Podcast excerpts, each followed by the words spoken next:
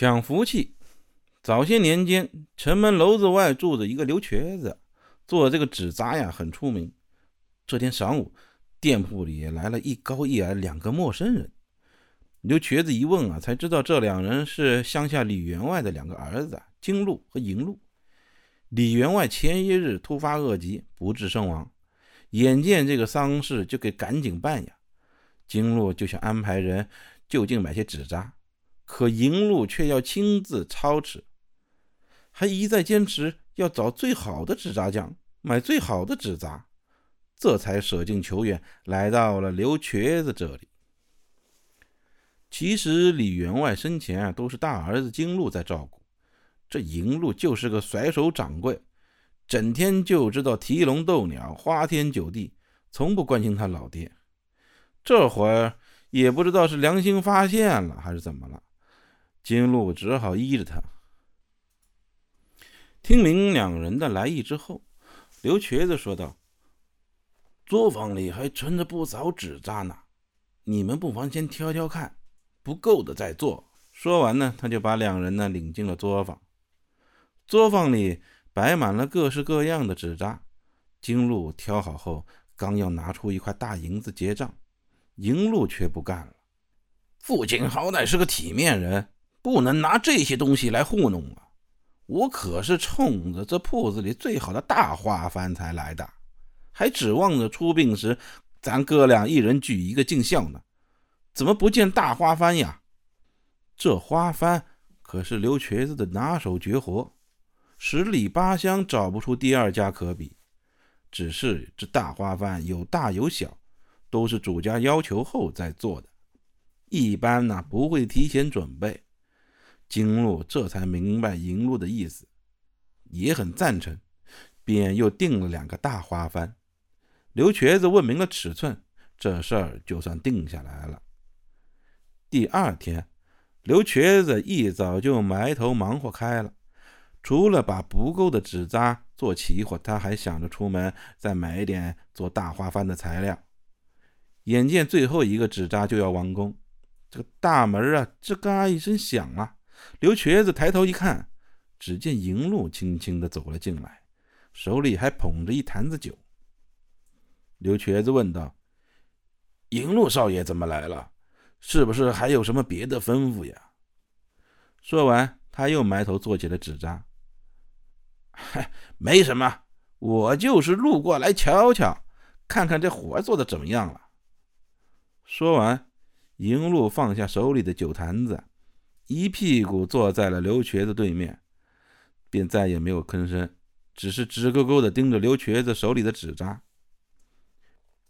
刘瘸子活了大半辈子，早些年也曾四处给人操持白事，后来啊腿脚不便，才专心做起了纸扎。这些年，他孝子贤孙也见过不少了，但他对这个瘦小的银鹿没来由的，就是一股子不喜欢，便说：“没什么吩咐，您就先回去，到时候派人来取便是。一会儿我还要出门呢。”说完，他低下头，只顾着做纸扎。一听刘瘸子下了这个逐客令，银鹿这才回过神来。他一边搓着手，一边欲言又止地说：“这吩咐倒没什么，不过呢……”听完银鹿接下来的话，刘瘸子顿时一愣，不禁停下了手里的活。原来啊，这花幡里面呢是一层纸，里面还需要很多的竹条做支撑。银鹿想让刘瘸子给自己做的花幡呢花点心思，表面上。看上去和银鹿那个一样，但是里面做骨架的竹条尽可能的要少一些。刘瘸子起初还以为银鹿是心疼银子呢，他便没好气的说道：“我告诉你啊，用多用少花的银子那可都是一样的。不过用的少，旁人还以为我偷工减料呢，那可是要砸招牌的。”银鹿一见刘瘸子有点生气了，赶忙解释道：“您别误会呀。”我只是想让你给我的花圈重量轻些，这样抬起来省劲儿。我可不像我那大哥膀大腰圆的，你给行个方便吧。说完呢，银鹿又把酒坛子往前推了推。刘瘸子上下打量着这个银鹿的小身板，不禁好气又好笑，叹口气应允道：“好了，你先回去吧，我答应你便是。”银鹿一听刘瘸子答应下来了，这才心满意足的走了，只留下刘瘸子若有所思。李员外出殡的当天，银鹭悄悄地试了试两个花幡，这一对比呀，发现自己那个果然轻了不少，这才放心下来。一番吹吹打打，李员外入土为安，这纸扎再一烧就算结束了。可不知怎么着，那些个纸扎连同金鹿的花幡倒是烧得挺快呀，唯独银鹭的花幡烧得很慢，似乎李员外也不待见他。不愿意领他这份孝心，银鹿顿时沉不住气了。他倒不在乎别的呀，他就想赶在金路之前第一个把纸扎给烧完，然后好赶快往家赶。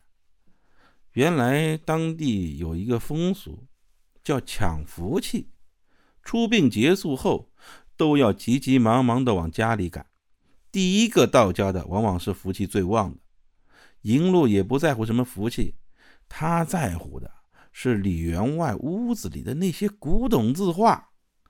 李员外走的突然，那些东西还没来得及分呢，谁先到谁就能多拿些。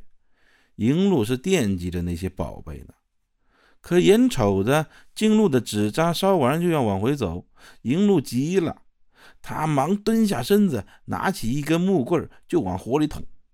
他想让火烧得更快一些，可是没想到花幡里的竹条有韧性，本来就扎得死死的，经他这么一捣鼓啊，全开了。几根带火的竹条不偏不倚，正弹在他的脸上，烫得他哇哇直叫，脸上也起了好几个大水泡，看得众人啊忍俊不禁。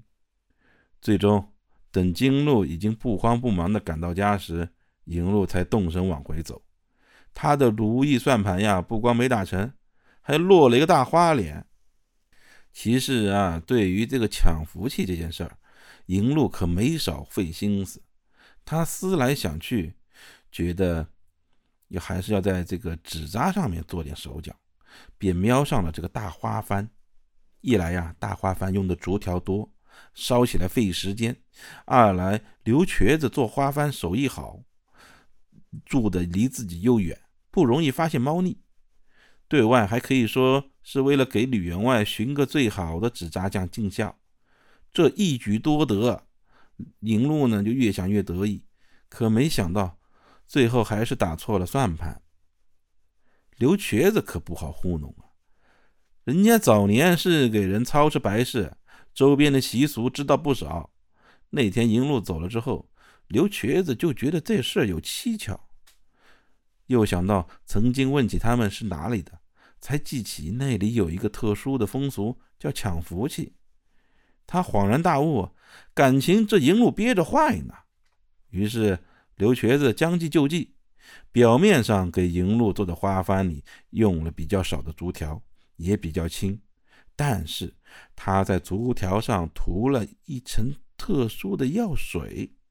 让这个竹条呀烧得很慢，这样不动声色的就惩治了这个不孝子银禄。好了，今天的民间故事《抢福气》讲完了。